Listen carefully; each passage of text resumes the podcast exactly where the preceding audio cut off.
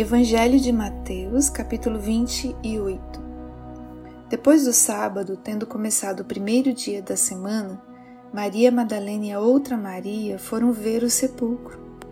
E eis que sobreveio um grande terremoto, pois um anjo do Senhor desceu dos céus e, chegando ao sepulcro, rolou a pedra da entrada e assentou-se sobre ela. Sua aparência era como um relâmpago e as suas vestes eram brancas como a neve.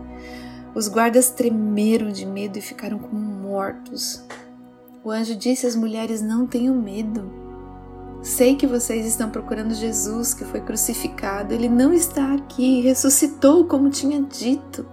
Venham ver o lugar onde ele jazia. Vão depressa e digam aos discípulos dele: Ele ressuscitou dentre os mortos e está indo adiante de vocês para a Galileia.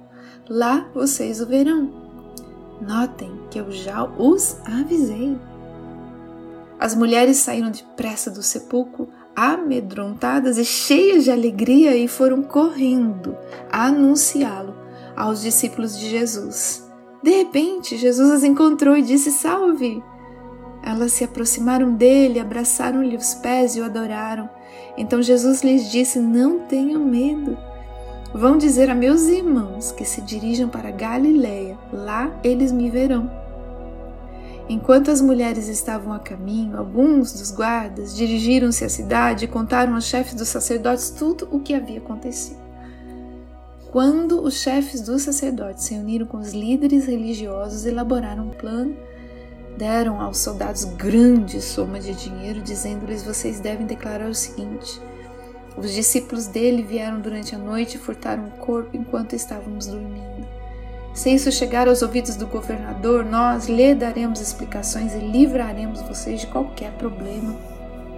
Assim, os soldados receberam o dinheiro e fizeram como tinham sido instruídos, e essa versão se divulgou entre os judeus até o dia de hoje.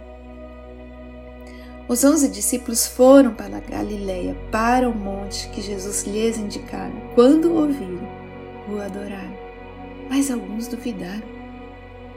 Então Jesus aproximou-se deles e disse: Foi-me dada toda a autoridade nos céus e na terra, portanto, vão, façam discípulos de todas as nações, batizando-os em nome do Pai e do Filho e do Espírito Santo, ensinando-os a obedecer tudo o que lhes ordenei.